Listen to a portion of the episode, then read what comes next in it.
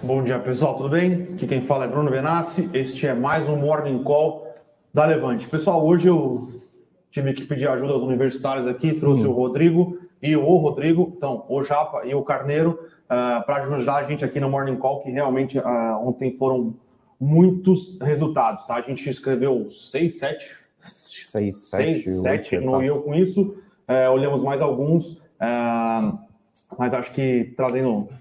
Os principais, né? Trazendo os principais e trazendo os, os meus dois analistas aqui, a gente vai conseguir uhum. comentar bastante e conseguir tirar mais dúvidas aí de todos vocês, tá, pessoal? Então, Uh, eu acho que eu nem macro não aconteceu muita coisa, saiu uh, serviços para o mês de junho, uh, veio bom.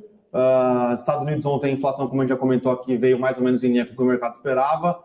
O PPI, né, que é o preço ao produtor nos Estados Unidos, veio um pouco mais alto do que o mercado esperava, porém os números de seguro-desemprego nos Estados Unidos continuam um pouco acima do que um nível de uma economia não em recessão, tá? Então, os números de desemprego nos Estados Unidos, o número de pedido de seguro-desemprego nos Estados Unidos continuam bastante acima de uma economia que opera no nível normal, né, no nível de estabilidade. Uh, a situação nos Estados Unidos continua bastante complexa, tá? Não, não é simples. Uh, então, é, esse, e hoje provavelmente a gente tem a votação aqui é, do projeto de reforma tributária. É, todo dia tem uma novidade, todo dia tem alguma mudança, todo dia tem é, como vai ser, como não vai ser, pressão em cima, pressão para baixo ainda continuo dizendo aqui, é um projeto muito importante para ser aprovado do jeito que está sendo aprovado, tá? Então, paciência. Então, vamos já passar para o cenário corporativo, pessoal, que eu sei que vocês estão ansiosos aí pelos... É, pelos, pelos comentários aqui, muitos hum. resultados, tá? Muitos resultados mesmo. É, então, senhores, quem quer começar? Bora aí, dada a largada. Começa aí, Sul América. Começar, vou começar com Sul América, então. Aqui, Sul América reportou ontem à noite e foi o que a gente estava esperando, né, pessoal? Covid impactou, né? A gente teve GNDI publicando um prejuízo líquido é, no dia anterior. Então, a gente já veio com o resultado de Bradesco lá atrás, que já veio com a parte de seguros, já veio bem ruim, com forte aumento da sinistralidade. E Sul América não foi diferente, né? A companhia apresentou um crescimento bom de receita, 8,6% bem sólido, bem forte. As iniciativas digitais estão trazendo efeito para a companhia. É, o número de beneficiários está aumentando também, o número de segurados. Vou pegar aqui o número para vocês. O número de, é, subiu em 12,8%, atingindo 4,3 mil, é, milhões de pessoas no segundo trimestre. Então a empresa está conseguindo crescer a base de clientes, o que assim, quando a gente tirar os efeitos não recorrentes da, do Covid e etc., vai começar a refletir no resultado. Então, pensando para o longo prazo, o resultado até que não foi ruim mas no curto prazo a sinistralidade aumentou para 85%, né? 16 pontos percentuais em relação ao ano anterior. E aí o gasto da companhia atingiu 4,3 bilhões de reais, né? A receita foi 5,2. Então a gente já viu aqui que só de, de sinistralidade já foi complicado. O EBITDA da companhia veio negativo em 32,5 milhões de reais, EBITDA recorrente, contra um resultado positivo de 610 no ano anterior. O que salvou a companhia de apresentar um prejuízo é, que nem a GNDI foi o resultado financeiro, né? O aumento do CDI impacta positivamente a companhia, né? Uhum. Ela vem apresentando um resultado acima do CDI. Então, quando a gente tem esses aumentos da taxa Selic e esses aumentos que a gente vai ver para o futuro, muito provavelmente, a companhia fica bem nesse sentido. É, a companhia atingiu 29,6 milhões de reais, ou seja, 30 milhões de reais de lucro. Foi uma queda de 93%, né? Mas olhando para os efeitos pós-pandemia, acho que é legal. Vale lembrar que quando a gente olha o gráfico de internações por Covid-19, o, o, resultado da Notre Dame apresentou isso uhum. de uma forma bem clara, né? A Sim. média, de, o pico foi no final do trimestre anterior.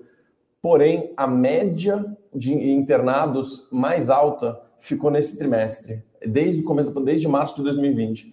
Então, todas aí sendo muito forte impactadas pelo, pelos custos de sinistralidade aí com as internações de Covid. Sim, acho que o, ainda vão existir algumas preocupações, é, porque nesse segundo trimestre teve sim Covid, que impactou a sinistralidade, teve uma pequena volta dos, dos, dos, dos procedimentos normais, né? Então, talvez no, no é. próximo trimestre ainda continue um pouco impactado pela volta dos procedimentos normais, então cirurgias é, eletivas, eletivas né? então, ou alguma coisa nesse sentido mas na normalidade tende a voltar a apresentar bons resultados, ainda mais com, com esse pequeno empurrãozinho, entre aspas, aí, de, de Selic, né? Exato, e acho que vale falar que no 1T20 e no 2T20, né, é, as seguradoras que pareciam que iam ser impactadas negativamente foram é, impactadas positivamente pela postergação desses procedimentos. Então a gente está tendo uma base de comparação forte no 2T20.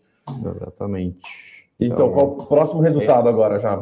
Bate-bola, jogo rápido. Bate-bola, jogo rápido. Então vamos aí para a minha parte, né? O que todo mundo está querendo saber, Suzano, né? Então, falar aí é bem, bem de polêmicas grandes aí no, no mercado nos últimos trimestres aí. O resultado foi muito forte, né? Mais uma vez, é, impactado aí pelo, pelo preço médio e o câmbio instável, né? No, no período, acima de, de 5 reais por, por dólar, né? Então, é, o volume caiu um pouco, mas aí são questões pontuais de mercado, né? Que nos Estados Unidos e Europa, por exemplo, nos pontos mais desenvolvidos aí que está tá avançando melhor né, na questão do, do, do, combate à Covid, casos e tudo mais. Está tendo uma desestocagem de papéis ligados à higiene, né? Então foi um dos, um dos pontos que fizeram os produtores comprar menos celulose para produzir, né? Para desovar no mercado. Na China, demanda estável, mas também está tendo um esfriamento mais sazonal. Né? Então, o volume foi um pouco menor, só que muito, mais do que compensado pelo preço médio, aí, que foi 20% maior na comparação trimestral. E a Suzana apresentando aí um fluxo de caixa, um, um EBITDA recorde né, para a história da companhia. Então, 5,9 bilhões de reais de, de EBITDA, geração de caixa de 4,9 bilhões, geração de caixa operacional. E já, né, o ponto principal, que são os heads, né, que o pessoal se preocupa tanto aí na Suzano, basicamente inverteu tudo que ela tinha perdido no primeiro trimestre, né, no resultado financeiro, e já depois dos efeitos de hedge de caixa, é, ela gerou 3 bilhões de reais, simplesmente 3 bilhões de reais em fluxo de caixa livre, basicamente livre, direto para o bolso aí da, da companhia. Né? E quem estava preocupado com o CAPEX aí do, do, projeto Cerrado, que é um projeto de longo prazo, que tem um potencial gigante de, de gerar valor para a Suzano, é basicamente a geração de caixa desse trimestre, em três meses, foi um 20% aí do, do, do esperado para o capex total desse projeto cerrado, tá? Então, assim, foi um resultado muito forte mesmo, né? E só tem um ponto que vai ser esclarecido no call, que é a questão do preço médio que foi realizado, né, pela Suzano no trimestre, mais uma vez, que os indicadores aí de mercado, é, é, pelo menos na China, né, que é uma principal referência de mercado, estava bem mais acima do que a, o preço médio que a Suzano praticou nesse trimestre, porém, no reporte da Suzano tem aí o. É, Suzano fala que está em linha com o preço médio de mercado, né, que foi de 739 dólares por tonelada de celulose. Então, o que a gente enxerga, que vai se esclarecer no call, é que tem uma, uma diferença né, do, de, do que, que tem de indicador disponível para o mercado acessar em termos de preço de, de celulose, com o que a Suzano a prática, porque a Suzano tem contratos aí de fornecimento que são acordados os preços e celulose não tem uma bolsa para se negociar, né? Então é uma commodity, porém que é, é, negociado largamente via contratos entre produtores e compradores de celulose. Então não tem o um mercado líquido, né? Só um, mais um, um, um, um mecanismo de, de preços futuros, né? De contratos futuros que também não é tão líquido assim. Então, vamos ver como é que abre Suzano para a gente. A visão é que continua sendo um resultado bastante positivo, gerando muito caixa, gerando muito efeito, mesmo com um preço médio aí em torno de 600 dólares por tonelada, que é, é ainda abaixo do preço histórico, né? Então, Suzano está caindo, pessoal. É. Suzano está caindo, não tem jeito. 0,87% hoje. É isso, agora bate bola de novo. Vamos lá, Camilo. Então vamos de B3 agora, vai? B3 o B3 foi bem em linha o que a gente esperava, até porque a companhia apresenta é, a divulgação de indicadores operacionais mensalmente. Então, dessa vez, assim, de vez em quando até consegue surpreender para cima, mas dessa vez foi bem em linha com o que o mercado esperava. Deve andar aí em torno com o, o índice, tirando, é, tirando aí a, a, possibilidade de novas avenidas de crescimento para a companhia, né? Ela fez uma parceria com a TOTS recentemente e com a Power of Data, que é outra companhia, é, ela importou 600 milhões de reais numa subsidiária da TOTUS, é, separou a companhia da TOTUS e vai prover sistemas de infraestrutura para instituições financeiras, né? o mesmo mercado de atuação da Sinqia. Como a companhia tem uns dados bem únicos, né, sendo a única bolsa brasileira, tem essa vantagem competitiva, ela começa a explorar essas adjacências. Então, assim, questões quanto isso no call e novo desenvolvimento de novos produtos, assim como foi a entrada de BDRs no final do ano passado, vai, vão ditar mais as questões do preço das ações, né? As ações que vêm do bem mal, porque o pessoal vem especulando aqui formas de competição para B3, né? B3 que é um monopólio.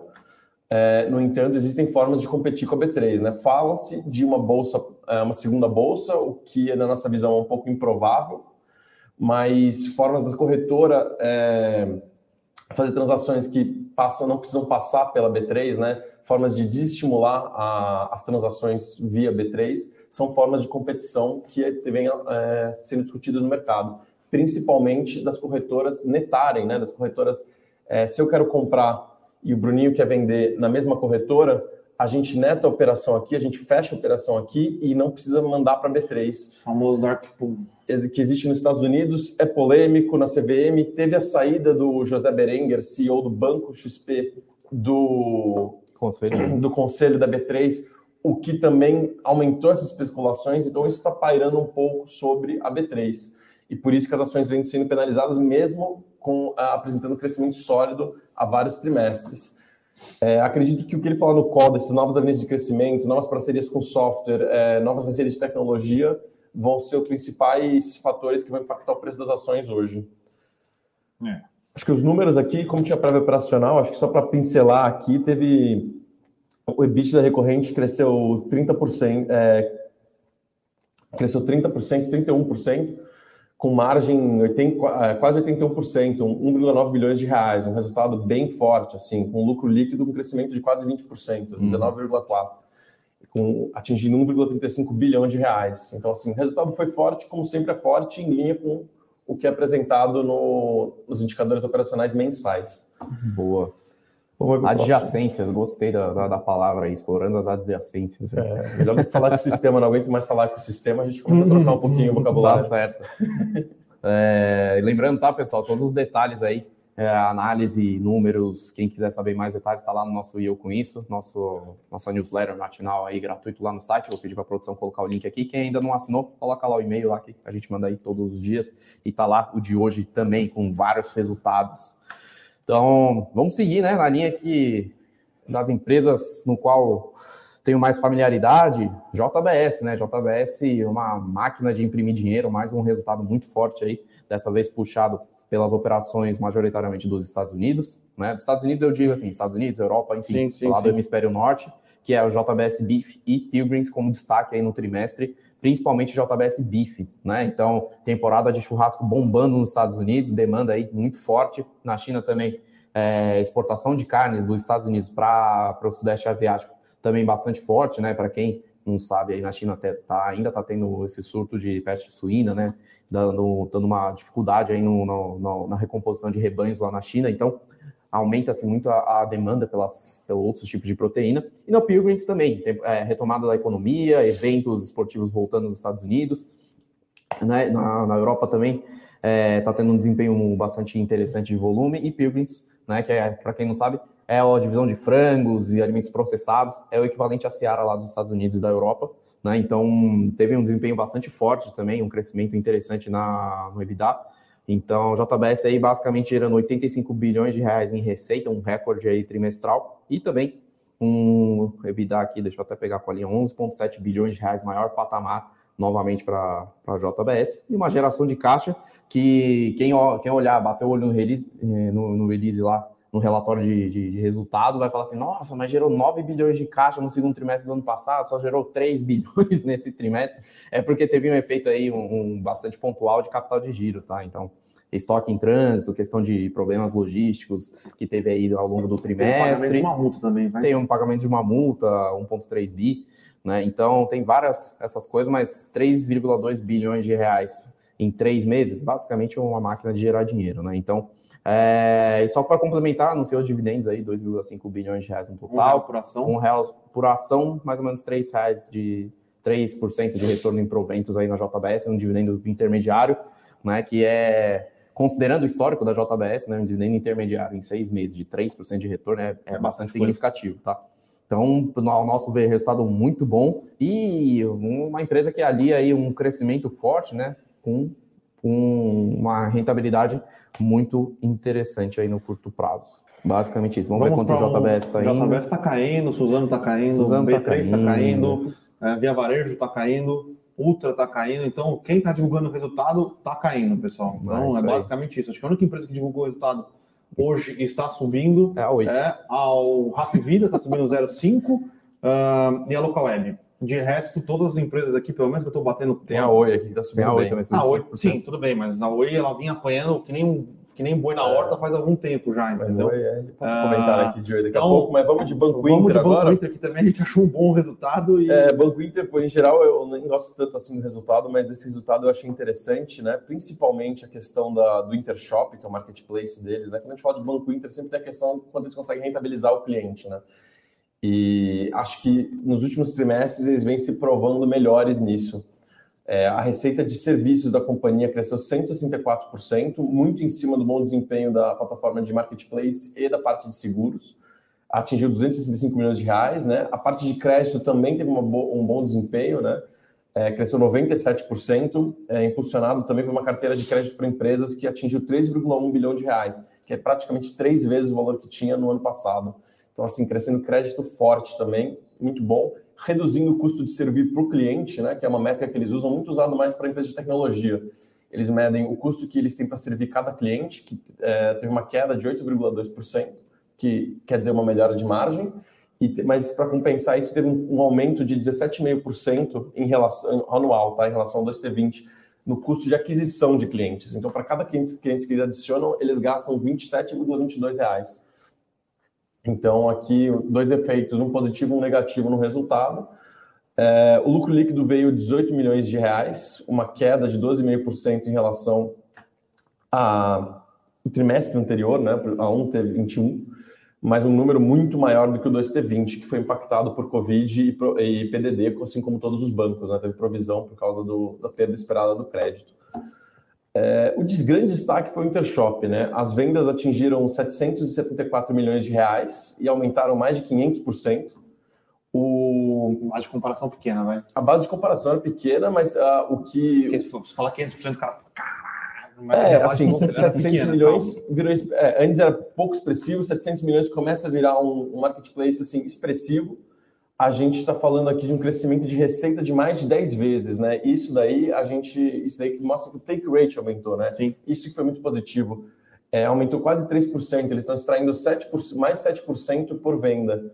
Então, o que para um banco que é meramente. Que, nem é um banco, né? Para uma empresa de tecnologia que é meramente transacional, começa a virar um take rate mais interessante. E era a grande dúvida quando eles começaram essa iniciativa, né? Se eles iam conseguir, com cashback, etc., o quanto eles iam conseguir extrair é, de receita de cada transação, né? E isso tem melhorado bem. Sim. É, e, e lembrando que é- ainda não é para fora do Banco Inter, né? Então é só para clientes do Banco Inter ainda. Então, depois e ainda está em fase de desenvolvimento. Então, Exato. por mais é, é uma estra- estratégia que parece ser interessante. A gente já veio aqui no Morning Call comentar uma vez que os outros bancos também estão pensando Tá todo mundo fazer. pensando, agora não, tá um- todo é, mundo fazendo. Tá todo mundo fazendo, então Empresa, tá para soltar. empresa de tá varejo que é da crédito, empresa de crédito que é, que é da varejo. é da varejo. Então, vai ser a guerra da carne. É Ah, e as coisa empresas também. estão tentando cada vez mais tentar diversificar E um assim- pouco o seu, sua geração de receita, né? Exato, e aquela coisa, né? O, o Magalu está no marketplace do, do Banco Inter, uma- ah, o, o Itaú tem uma parceria de cartão com o Magalu, de cartão de crédito com o Magalu, então assim, E com a Via Varejo. e com a Na Via. verdade é com o ponto, né? Mas o ponto é da Via. Então, assim, a gente está vendo não só um competindo, como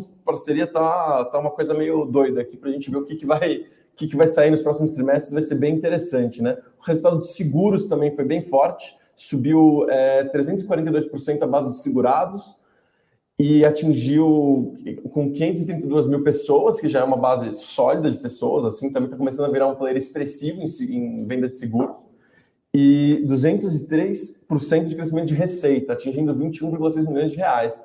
Que para a gente, é, o, o seguros, como não é a conta, né, é justamente o cross-sell, né, é justamente a venda, a gente olha essas duas iniciativas como, como é assim que ele vai rentabilizar o cliente, né, tendo alta penetração desses produtos na base de cliente que não para de crescer. Né, esse trimestre, de novo, cresceu mais de 100% na comparação anual, já está em 12 milhões de pessoas. Né. É isso. É, e aí, só o último comentário aqui, né? Em junho ela fez um follow-on, captou 5,5 bilhões de reais. A Stone investiu na companhia, é, formando uma parceria que a gente ainda não teve muitos detalhes, né? Deve ter alguma coisa comentada sobre isso no call de resultados hoje. É, provavelmente o, a- o andamento dessa parceria e a maturidade que ela já atingiu nesses poucos meses, né? Como está esse crescimento, vai ser perguntado e pode impactar sim bastante o preço das ações agora. Outro catalisador é o projeto da companhia de abrir capital na Nasdaq, né? Ela já uh, falou que depois desse follow-on já ia entrar nesse processo para conseguir abrir o capital lá e ser vista como empresa de tecnologia, assim como a XP. Sim.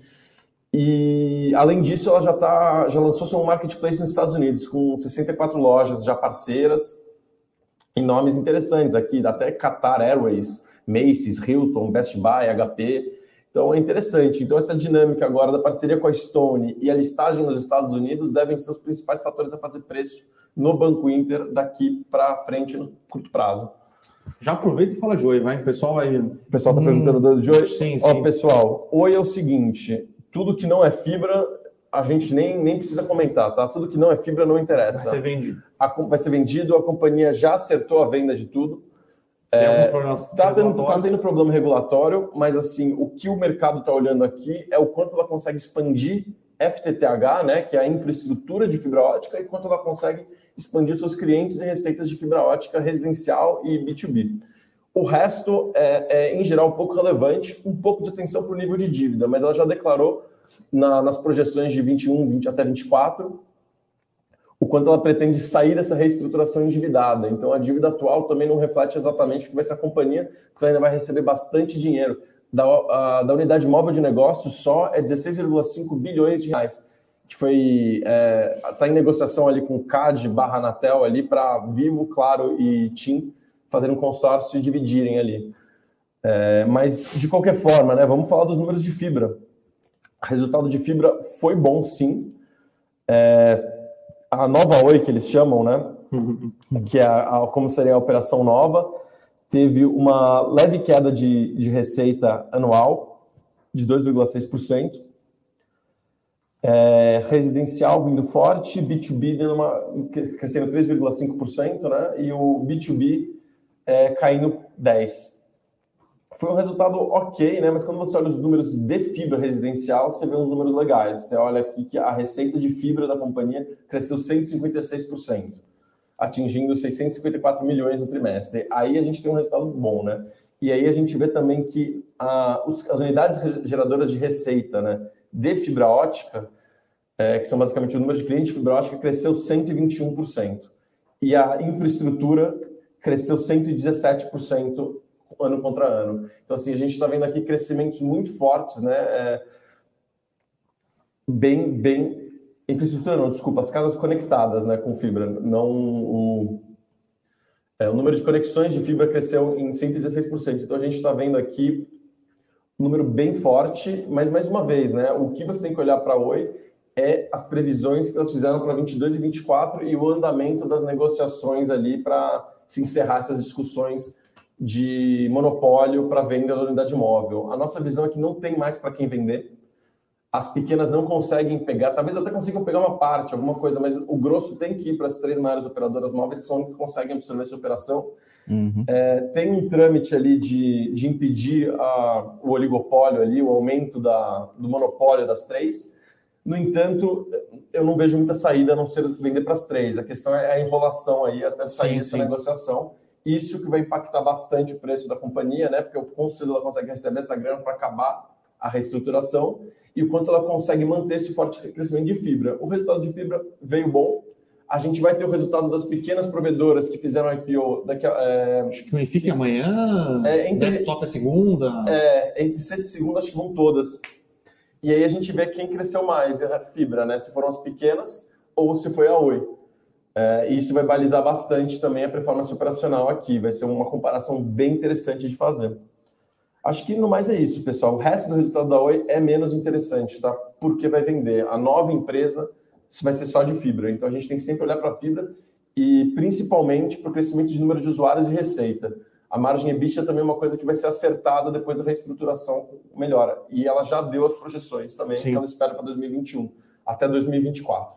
Boa. Boa. Então, vamos de via? Vamos de via, vamos bate-bola jogo rápido aí, que é para a gente poder responder as perguntas aí também, né, do pessoal, que hoje tem tá recheado de pergunta também. Uh, via veio com um crescimento muito forte aí, mais uma vez, 51% no GMV, né?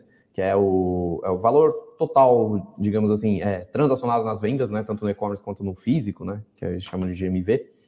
é, 51%, totalizando 11,4 bilhões de reais, um crescimento bastante expressivo. E relativamente vem um crescimento muito forte na parte do marketplace, que é onde está o foco da Via, né, da, desde o início do ano, né, que eles já vinham ressaltando. É, os números operacionais em geral crescendo muito forte, Banqui crescendo, crescendo muito forte, a, a, a, o uso da SAPlog né, na, na, parte de logística com frota própria crescendo também muito bem. O NPS, né, que é o que é uma, um método de avaliação e satisfação dos clientes aumentando muito bem também. Então, assim, na parte operacional, realmente a empresa está tá fazendo um catch-up muito forte aí do, de dois anos para cá. Né? Então a gente não consegue nem comparar o segundo trimestre de 2019, porque foi é. basicamente quando Sim, logo companhia. depois não existia uma companhia que é hoje, né? Que é, que é hoje que tem integrado aí digital com físico. Porém, tem a parte que preocupa, que ainda é a parte da, da rentabilidade. Né? Então, eles conseguiram manter aí a, a, margem bruta em 30%, né? Então, no segundo trimestre de 2020 teve um efeito não recorrente aí de, de exclusão do ICMS, da base tributária e tudo mais, que deu uma inflada na margem bruta, mas no operacional, no, na base comparada, eles conseguiram manter aí a, a margem bruta com crescimento de receita líquida aí de 49,2% ano contra ano, né? Então as lojas físicas voltando muito forte, crediário também crescendo. Tem alguns pontos que preocupam, como eu falei aqui na parte de geração de caixa, que ainda a geração de caixa operacional ainda está muito baixa, né? Foi 67 milhões em um semestre aí, ou em um trimestre, deixa eu até pegar, confirmar para não falar besteira.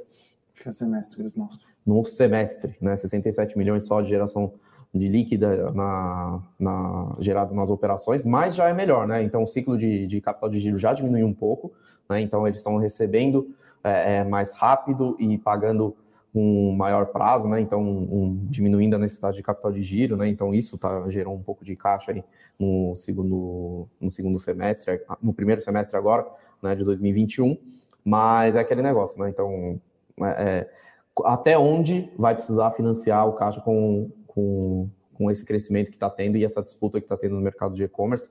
E teve um aumento muito forte de despesas de vendas também, né? Que a gente enxerga que as despesas de logística, principalmente, têm aumentado muito. A Via tem essas entregas muito rápidas aí, que nem eu falei, operacionalmente ela está muito forte, né? Já faz entrega em 24 horas em 2.500 municípios.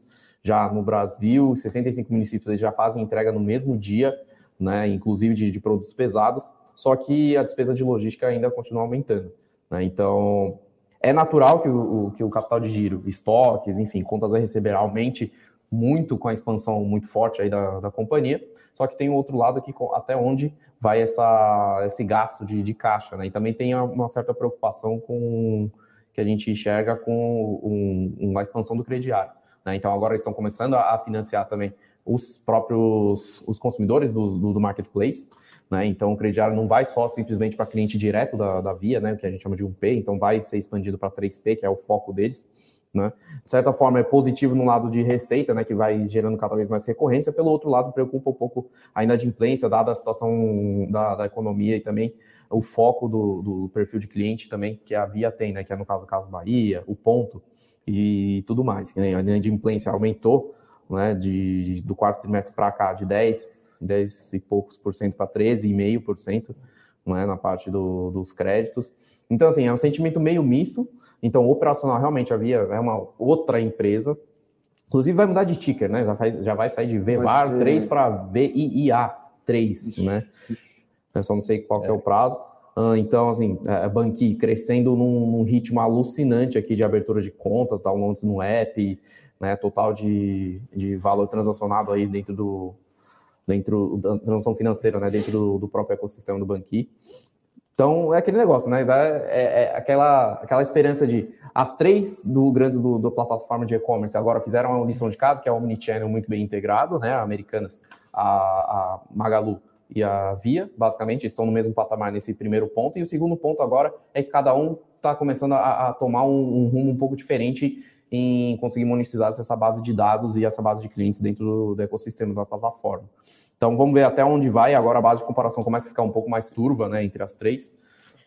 É, em termos de rentabilidade, por exemplo, a, a Magalu obteve aí um, no primeiro trimestre uma margem EBITDA maior do que a, a Via obteve agora no segundo trimestre, só que a margem bruta é menor do que a Via, por exemplo. Então, assim, começa a ter umas diferenciações aí na comparação. Então, é realmente bastante complicado de analisar. Então, é. mas parece que o mercado não gostou muito do resultado. Né? É, não, tá, tá caindo aí quase 5%. 6, né? Teve... Ontem subiu bem, né? Então, na expectativa de resultado. Eu acho que é a questão de margens, as margens decepcionaram. Sim. Uh, eles vieram com a margem parecida com a margem do segundo tri do ano passado. Sim. Lembrando que o segundo tri do ano passado as lojas ficaram quase 100% do tempo fechadas. Sim, e loja uh, física. Loja física, a, a, margem do físico uh, é menor.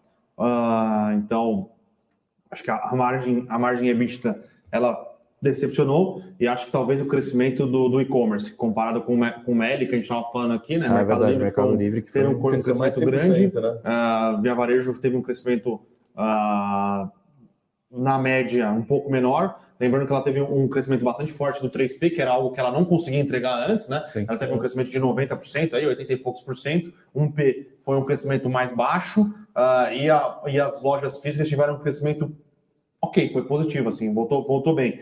Uh, mas o mercado não gostou da EBITDA, provavelmente não gostou do crescimento uh, da margem, uh, quer dizer, da operação de e-commerce e hoje está penalizando bastante as ações da companhia. Pessoal, sinceramente, a gente não acha que o resultado foi ruim para a empresa estar tá caindo 6% aqui, como Sim. a gente não acha que o resultado de B3, que era uma empresa que já vinha sendo bastante penalizada, foi ruim para a empresa, está caindo aqui quase 4%. Para mim não faz o menor sentido. Uh? A gente não acha que o resultado de JBS foi ruim para a empresa, está caindo quase 1,5%. Uh, mas aí a gente acha um resultado ruim, né? Já de Ultra, a gente deu uma olhada. De Ultra aqui, a gente deu uma olhada. Mas para cair 10%? Para cair 10%, acho que não, né, pessoal? A Ultra está fazendo um, um trabalho de turnaround. Eu dei uma olhada um pouco mais leve aí no resultado, só que ainda continua o Ipiranga né, que é o principal âncora aí, continua decepcionando, né? Então, não sei se o mercado acabou colocando na conta também a, a EBITDA negativa, o impairment de, de Extra Farma, né, na conta, que foi de cerca de 350 milhões de reais aí de, de despesa negativa, né, de, de impairment aí no, no resultado, por ter sido vendido para pague menos. É, e impairment, para quem não sabe, é a baixa de ativos, tá? Então, é aquele, aquela despesa contábil que tem é, quando você tem uma certa uma avaliação X para um ativo e ele não vai mais corresponder a essa avaliação em termos de retorno de fluxo de caixa, enfim, pelos métodos aí é, indicados de avaliação de ativos. Mas Ipiranga continua decepcionando, a margem EBITDA por metro cúbico ficou abaixo dos 80 reais por metro cúbico apresentado pela BR, que já não foi lá aquelas coisas no segundo trimestre, né? Então foi um, um resultado também de, de Ultragás, não foi lá tão animador. O Ultragás também não tem para onde crescer muito, né? Sim. Então, mas é uma das operações que vai vem, gera caixa de maneira consistente para a Ultra. Enfim, tá, tá num processo de turnaround muito importante. Só que o principal ponto é como é que eles vão conseguir voltar com a rentabilização aí do, do Poço Ipiranga aí, que por muitos anos foi aí um vetor de crescimento muito forte para a Ultra, né? Que é a queridinha, era a queridinha, pelo menos, do mercado até é. então. E depois que mudou essa política de preços da Petrobras e tudo mais, não sei realmente como é que funciona o mecanismo aí dentro das, da, das distribuidoras, que é bastante complexo de precificação, só que a Ultra foi uma das empresas que não conseguiu acompanhar tão bem assim essa mudança de mecanismo de preços, né? Então, mas para cair 10%, realmente acho que é, é, exagerado. Pode ser que tenha algum tipo de volta aí ao longo do dia ou até amanhã, mas o resultado não, não foi bom, tá, pessoal, na minha avaliação. Beleza. Então, até o Banco Inter aqui caindo 4,80. Uh, bom, é. bom, está bastante complexo. Temos vamos lá, falar vamos... também ali de Minerva, né? Sim, vamos falar de vamos Minerva falar e de Americanas. Americanas com a aquisição do Hortifruti da... Do Hortifruti, né? HNT, Hortifruti e Natural da Terra, bandeiras bem conhecidas aí no Sudeste. Na verdade, eles têm só operações no, no Sudeste, né? Uma rede de, de supermercados voltados para produtos naturais e e hortifruti, né, como diz o nome, só que para voltar para o mercado premium. Então, a aquisição, em geral, é, operacionalmente, olhando para o médio e longo prazo, é bastante interessante para americanas, tá? em termos de estratégias de lojas físicas, monetização, geração de caixa.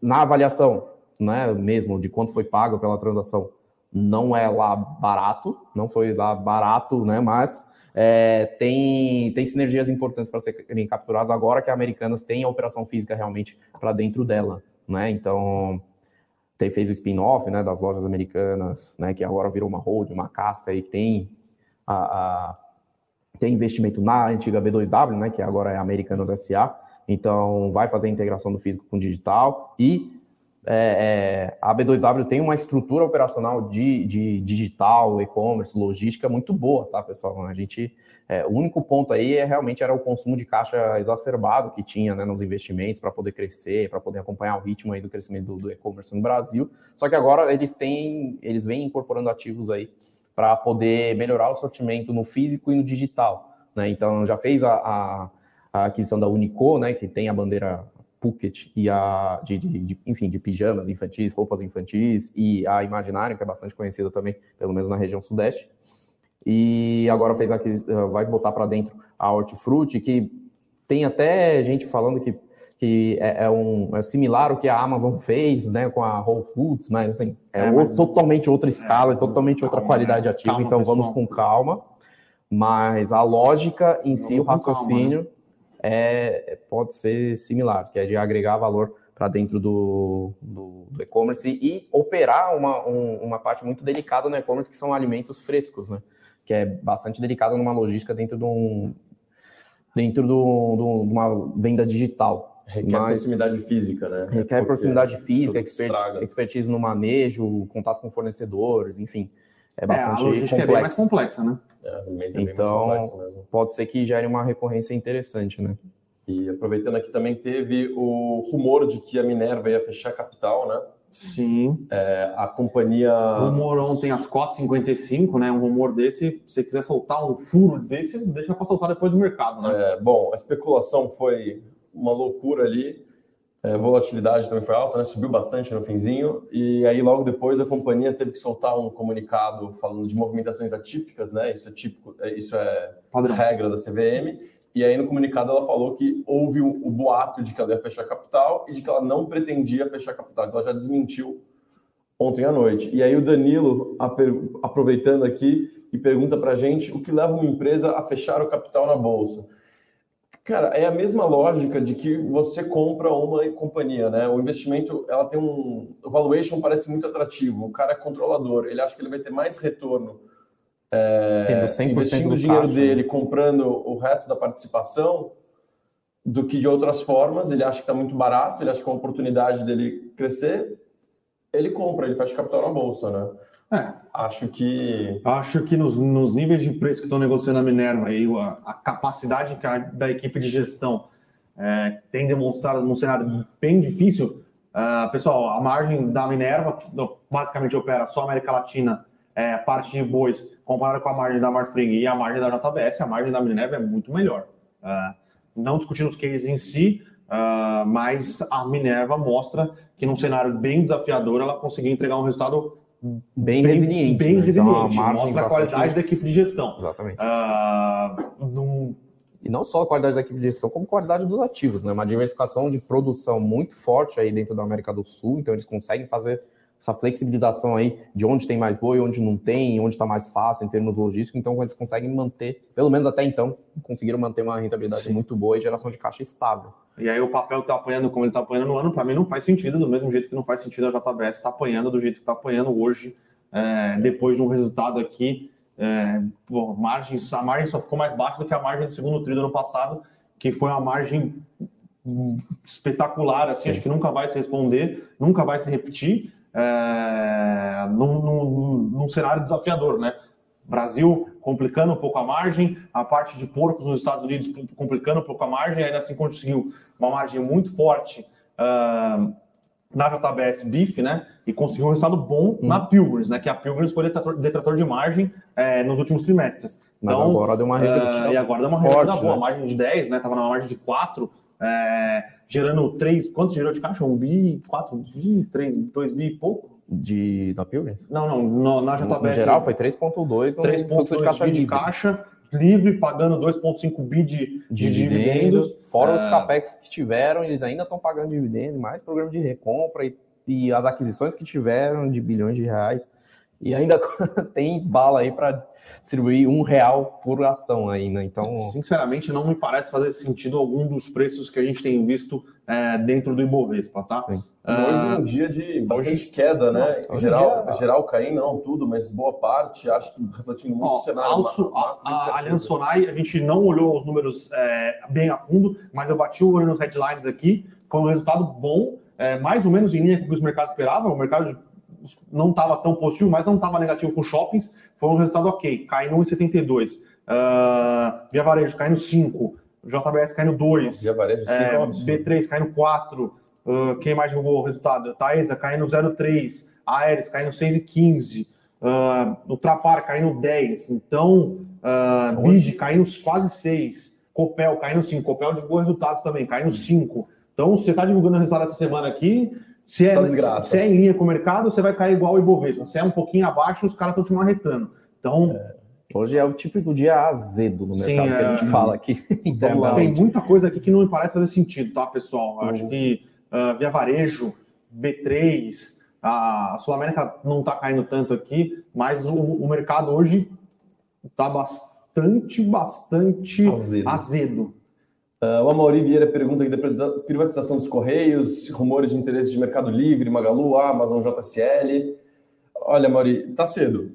A, a, Tem que o aprovar no Senado tá, ainda. é, tá tramitando ainda, tal. Acho que ninguém vai vai falar que está interessado assim, até o negócio está um pouquinho mais sólido. Acho que o resto é bastante especulativo. Tem que ver esse formato porque vai ser é, vai ser provavelmente uma concessão, né? Não vai ser exatamente uma, uma venda dos Correios, né? vai ser o direito de operar e com as obrigações de operar no Brasil inteiro, né? Porque você não pode deixar o correio ter uma função social, né? Porque tem que entregar carta onde até não vale a pena, porque as pessoas têm que ter acesso, conseguir mandar correspondência para o Brasil inteiro. É, tem- Isso é uma questão de Parece que eles vão fazer essa divisão, né? Que entregas mesmo de normal, de e-commerce, enfim, essas coisas tradicionais, pacote mesmo, vai ser nos moldes de concorrência normal e essas partes realmente que é, é- é de, de serviço para a sociedade mesmo, que é necessário para a sociedade, vai ser via concessão, que aí vai ser regulado, né? É, então, E deve vir no mesmo pacote para deixar atrativo. é a única coisa que a gente sabe, né? Pra falar a verdade. né? É, então, tem pouca correios. coisa ainda. Acho que ah, pode fazer, dependendo dos moldes que sair, isso pode fazer muito sentido, pouco sentido para um Magalu, Mercado Livre e a Amazon fazerem isso.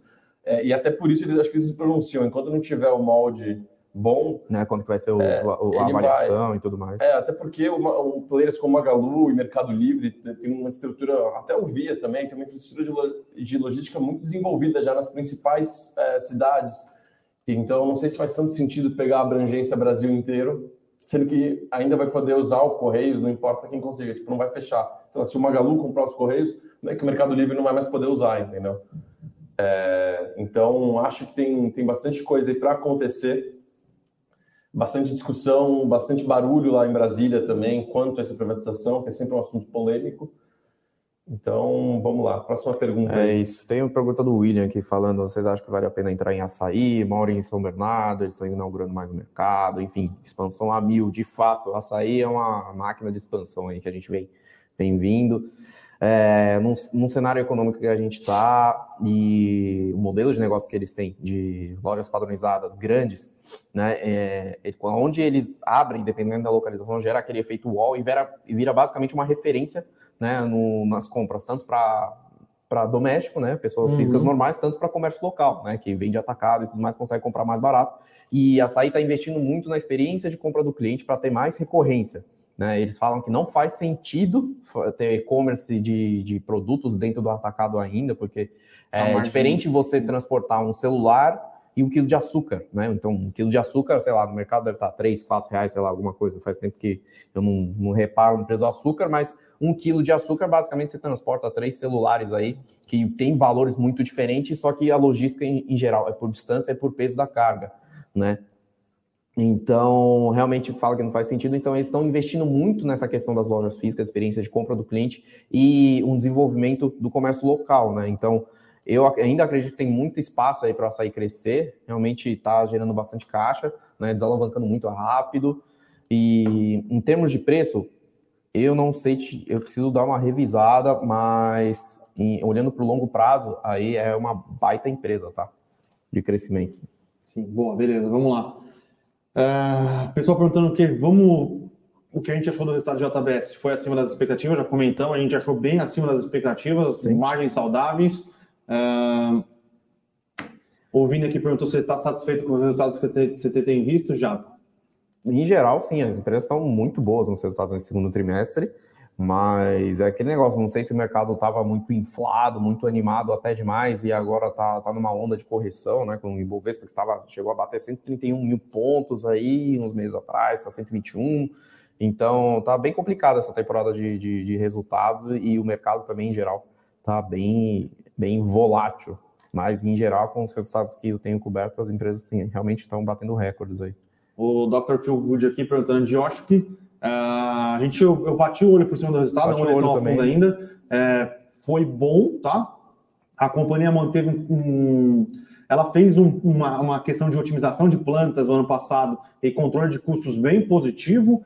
É, reduziu bem a alavancagem, né? Lembrando Nossa, que ano muito, passado, ela, né? o ano passado ela chegou a. Tudo bem que tem uma questão de. de ela parou de, de, produzir no segundo TRI, a alavancagem subiu para seis vezes dívida líquida, dívida líquida sobre EBITDA. Porque o EBITDA foi quase zero, tá, sim. pessoal? Então, é, mas ela fez um bom programa de, de melhora de, de, de eficiência, fechou algumas plantas que não eram, ela não considerava core, é, e aí com isso ela tem gerado um EBITDA melhor, com margens saudáveis, até porque ela teve um problema é, operacional, principalmente, não um problema operacional, mas ela vendeu menos do que poderia vender uhum. na Europa e nos Estados Unidos, porque não tem chip, né? Sim. Então tem se vendido menos carros. É, e apesar disso, ela conseguiu uma boa margem é, e uma, uma, diminuição da alavancagem cavalar. Quanto a alavancagem agora? Acho que é três vezes. Tá, né? 2,7. 2,7. Chegou a 5,7, tá, pessoal? Então, no ano passado, né? Então, chegou é a sete vezes. Uma das poucas é empresas aqui que divulgou o resultado está subindo aqui, subindo 6,57. É tá? que assim, Foi... a diferença de um ano para o outro é gritante. Ah, não, sim, mas aqui, é né? então... o ano passado, o EBITDA dela foi zero. Então, sim. não tem como você fazer nada quando o seu EBITDA é quase zero, né? Sua alavancagem Negativo, vai subir, né? Então, o... paciência. O Vinícius pergunta aqui também que a participação que a XP comprou na Levante, se a gente tem algum comentário. A Mauri respondeu para a gente aqui, é, até, o, deu uma ajudinha. Respondeu já. a Mauri hoje está bastante ativa. Máquina, velho. É. Bom, mas eu queria só fazer um comentário sobre essa participação, que ela foi comentada no call de resultados da XP, que aconteceu semana passada. Semana passada? Foi. Semana passada. Eles compram fatia minoritária e a ideia de todas as participações, do ponto de vista da XP também, né, é manter a independência da, das empresas que ela compra, ela nunca compra controle. Nunca não, né? Mas dessas empresas de conteúdo, como a gente é, o Very Research, que tem uma forma de conteúdo, é, ela não pretende ter o controle. Então a gente se mantém 100% independente para emitir a nossa opinião e a gente não tem nenhuma ligação assim, é, nenhuma prestação de contas nesse sentido com a XP quanto às nossas recomendações. Seguimos independentes com as nossas opiniões e análises. Vini, quer saber se eu gosto de Azevedo e Travassos. Vini, eu estou olhando aqui meu home broker, estou vendo Minerva cair no 6, estou vendo Via Varejo cair no 6, estou vendo B3 cair no 6. Cara, eu não, eu não me arriscaria a montar uma posição em Azevedo e Travassos, cara. Eu confesso que você não deveria também. É...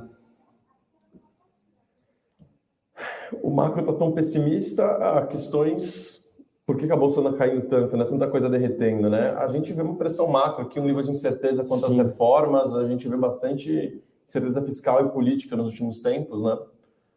É, e até não resolver as reformas, até não passar, eu vejo um cenário de bastante volatilidade aqui para os próximos dias, semanas até, né? Sim, sim. Aí, vai continuar uhum. bastante volátil, vai derreter uns dias, vai subir bastante outros.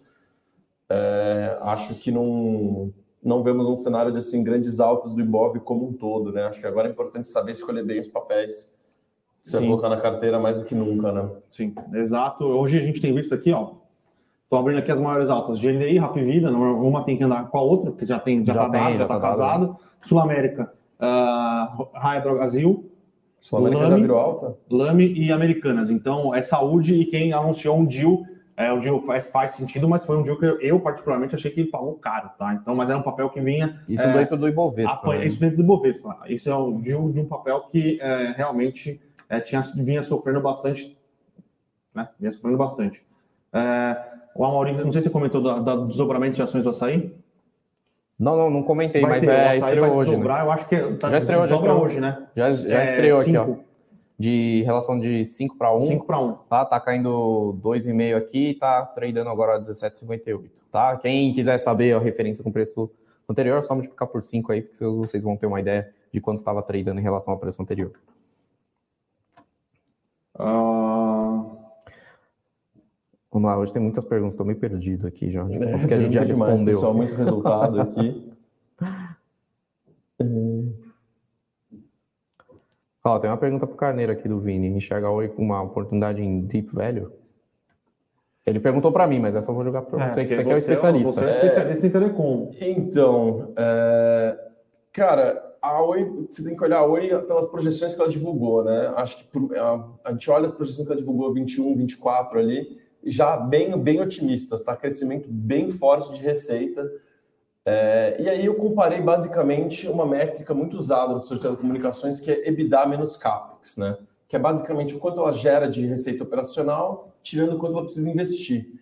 E porque a situação da Oi é um pouco complexa, né? Porque a parte de infraestrutura ela não, ela deve ter uma participação minoritária com o BTG, então vai voltar via equivalência patrimonial. Então é, é um pouco complexo e é um resultado que ainda não vai aparecer, ainda não está aparecendo dessa forma. Então ainda tem um, certo nível de incerteza. Mas olhando os níveis de geração de caixa e investimento que ela já falou que ela pretende fazer nas projeções, na minha visão, otimistas dela, eu enxergo um, um case muito mais interessante na Brisanet Unifique Desktop, que são as três de fibra pequenas, regionais, né? Pequenas, mais ou menos, porque a Brisanet acho que já tem mais cliente que no Nordeste era mais forte que a Oi. Então, acho que eu vejo muito mais questão nessas que não tem uma alavancagem.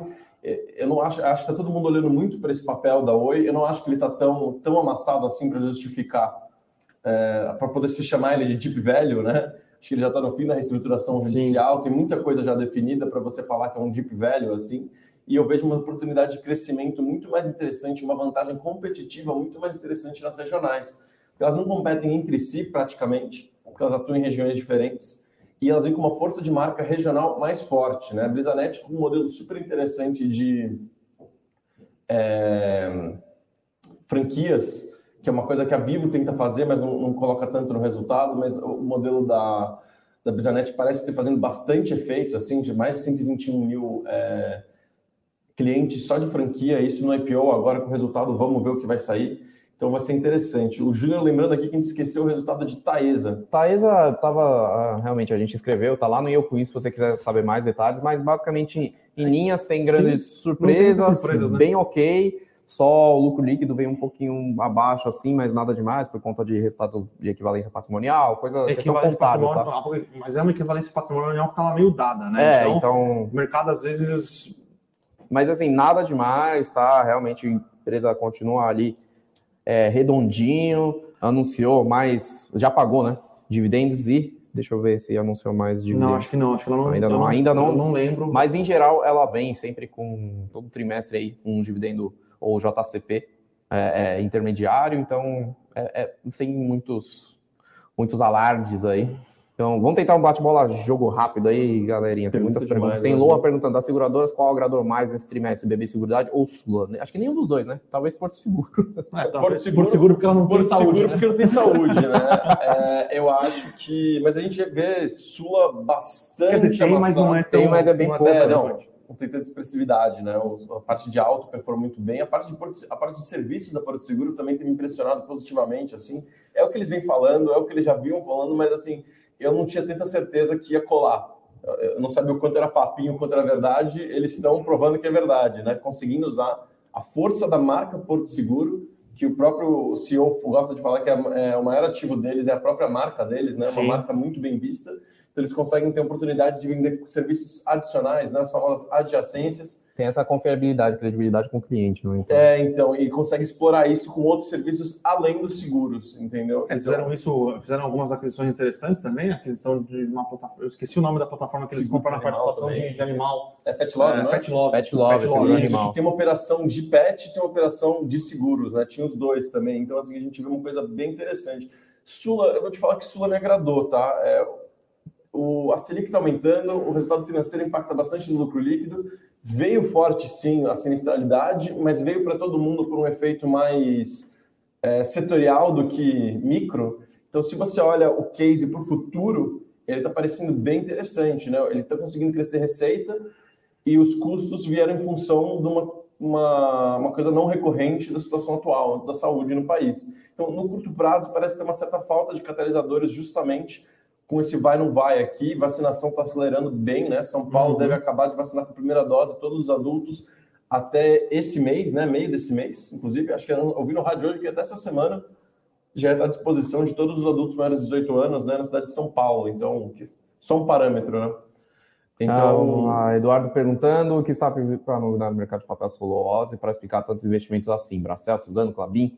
É, são um misto de coisas, tá? Então, primeiro ponto é a demanda crescente que está vindo é, no mercado estruturalmente. Demanda de celulose é crescente estrutural, né? Porque tem uma, tem uma. Primeiro ponto, assim, o principal, acho que é, ponto aí da, da crescimento de demanda é a urbanização dos principais países da, do Sudeste Asiático né, que tem uma população gigantesca, né? Então, na China, enfim, tem Vietnã, Índia, que demanda cada vez mais papel, enfim, para questões de higiene, questões de escritório, questões de embalagens, e-commerce, e, e, enfim, segunda parte, vem o e-commerce, vem é, é, substituição ao plástico também para para têxtil também, produtos descartáveis. Aí vem a segunda parte, que são as tecnologias provenientes da celulose, principalmente de fibra curta.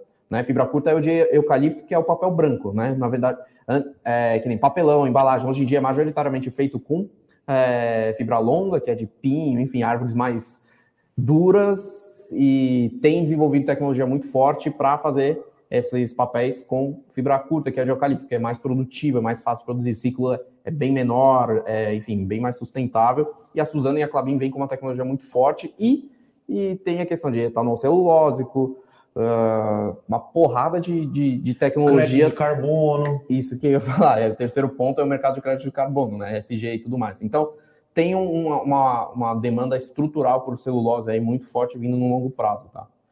Então, as empresas de celulose em geral são mega longuíssimo prazistas, assim. É, o Vinícius também me pergunta aqui por que as seguradoras não podem colocar a caixa delas num ativo mais rentável que o CDI? É, por questão regulamentar. O Vinícius, elas podem, tá? Elas colocam, é, e tanto é que tem uma performance, a Sul América apresenta 130% do CDI de uhum. performance, uhum. porém, uma quantidade muito, muito significativa, é, eu não sei exatamente as proporções, mas pela regulação da SUSEP, por uma questão de é, gerenciamento de risco, né? Porque ele precisa ter esse, esse dinheiro não é dele, né? Esse dinheiro ele precisa ter para pagar não, o sinistro quando sinistro, precisa. Esse dinheiro não é, é, é zero dele. É, é, do, é do segurado que paga o. Exatamente. Exato. Então é basicamente o que o banco faz, sabe? Segura teu dinheiro e, e, e, gira ele enquanto você não precisa. Então, basicamente, o banco te deve o saldo na conta, mas ele consegue usar o dinheiro para emprestar, por exemplo. A seguradora tem uma dinâmica parecida, só que o, o, nível de risco que ela pode correr com isso é regulado. Então, é, ela não pode correr o risco de perder dinheiro. Então tem que é, ser. Tipo, não é um fundo de investimento que tem lá o, caixa parado e não aplica, né? Na verdade, Exato, é ela tem que colocar uma maioria em renda fixa e pode sim correr algum risco, tanto é que consegue uma performance acima do CDI. Sim. No entanto, é bem limitado por uma questão de regulação do setor. É isso, exatamente. Tem mais alguma pergunta aí bastante relevante que a gente não tenha comentado? Que já estamos batendo o nosso tempo regulamentar aqui. Biosp já comentamos, Carlinhos, Bé Distribuidor a gente comentou no... ontem, foi? Foi que saiu o resultado? O Morning Call de Morning Call de ontem, Tem. mas a gente foi gosta do case. A gente gosta bastante do case, tá? Estruturalmente. Aí o investidor ousado me perguntou aqui se tem algum motivo para a raiz em ficar caindo. É... resultado amanhã, né? Hoje né? tem o resultado, tá? É hoje. É hoje. Uh, mas é um ativo que a gente gosta, hoje por sinal está até subindo, tá? Mas ela está um pouco abaixo do preço da IPO. A IPO foi a 7,40. 7,40. Tá 6,88. Uh, mas é um case que a gente gosta, tá? A gente acha que é um case é, de longo prazo. Como a gente tem falado aqui também, o case das empresas que a gente mandou entrar é, de fibra ótica são case de longo prazo. Uh, não vão ser empresas que vão apresentar crescimentos é, talvez fibra ótica apresente fibra ótica crescimento, vai. crescimento sim, mas crescimento uh, sim, sim, sim. antes da IPO deve é, continuar. Raiz e uh, a Companhia Brasileira de Alumínio, a CBA, são uhum. empresas que não apresentarão apresentarão crescimentos é, robustos, aqueles que falam, nossa, cresceu 150% é, trimestre contra trimestre. A dinâmica é totalmente diferente. A dinâmica é diferente, são empresas que operam em outros, em outros mercados, mas são cases que a gente gosta e são cases estruturais eu acho uma mudança de padrão de consumo, uma questão voltada um pouco mais para o SG. É, então, é, e são empresas que fazem bem o que fazem, tá? Uhum. Então, a gente continua gostando é, desse tipo de ativo, tá? Só Mas uma... CBA, eu acho que o pessoal uh, fica um. CBA não, Raizen, eu acho que o pessoal fica um pouco uh, chateado porque virou moda uh, você flipar IPO, né? Então,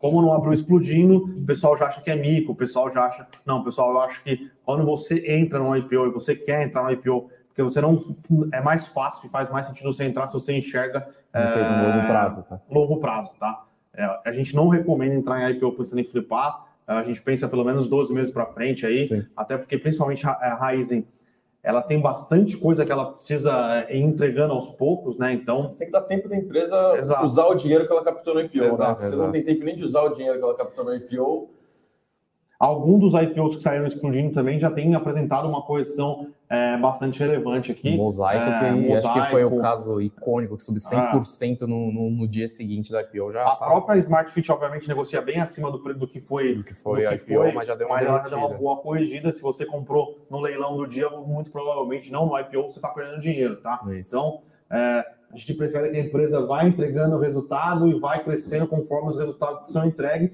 Se bem que, pessoal, muita empresa entregou o resultado aqui e está sendo massacrada. sendo Por exemplo, a massacrada. JBS está caindo 3% hoje. 3% é só o que ela vai pagar de dividendos é, intermediários, né? Um dividendo, diria que um, um dividendo extraordinário. É, Sem contar o programa de recompra de ações. né? sem isso, exatamente. Então, Só o mais rato aqui, o Anderson me corrigiu. Desculpa, mas Piero, a fibra é mais mole que eucalipto. De fato, eu confundi. Eucalipto é hardwood.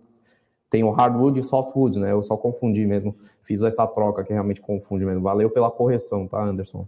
ah, o Vini está perguntando aqui se a gente tem alvo do Ibovespa para o final do ano. Não temos, Vini.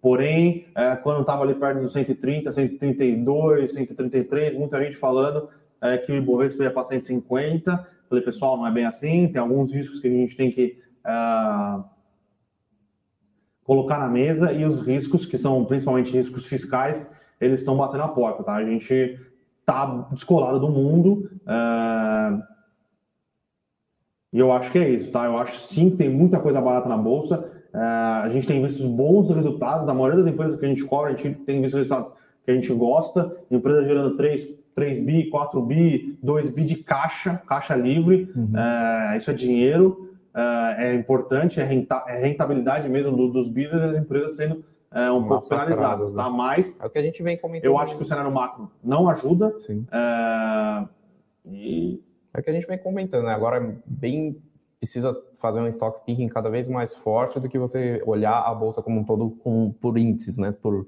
por cestas de, de ativos, né? Então, que nem Ibovespa, por exemplo, 25% é banco e commodities, basicamente, né? Sim. Então, é, aí outra grande parte vem de varejo. Então, assim, é, é, 50% são das blue chips aí, Itaú, do, do- dos bancões, Petrobras, Vale. Só a Vale tem 12,5%, né? Então é bem difícil você você comparar Petrobras, o Ibovespa por- né? é 30, 30. É É 30 então, um pouco assim, mais. né? 30% Antes era mais, tá? Antes era mais.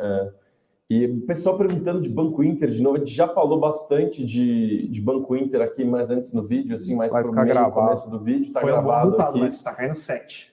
É, vamos ver. Eu achei um bom resultado. O pessoal acho que esperava um crescimento ainda maior, né? E, mas como eu falei, né? Notícias quanto à abertura de capital nos Estados Unidos, expansão internacional, devem fazer mais preço que o resultado em si. Então vamos ver o que ele está falando no call aqui. Não, não lembro que horas é o call se é agora. Deve ser às 11, eu acho que É, é às 11. às 11 ou meio-dia, em geral, a- começa, a partir das 11 eles começam os calls, né? Tem, tem que olhar o horário específico do Inter, mas eu acho que isso vai fazer mais preço que o resultado em si. E, bom, acho que é isso, né? Acho 11 que é isso, pessoal. já. Bateu 11 horas aí. E várias perguntas a gente- que a gente conseguiu endereçar, pelo menos a maioria. É, se tiver alguma pergunta aí que não tem a ver com o Morning Call especificamente, pergunta amanhã de novo.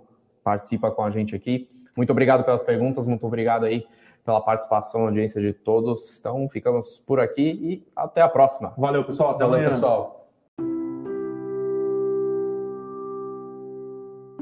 Para saber mais sobre a Levante, siga o nosso perfil no Instagram, levante.investimentos. Se inscreva no nosso canal do YouTube, Levante Investimentos. E para acompanhar as notícias do dia a dia e mais sobre a Levante, acesse nosso site levante.com.br.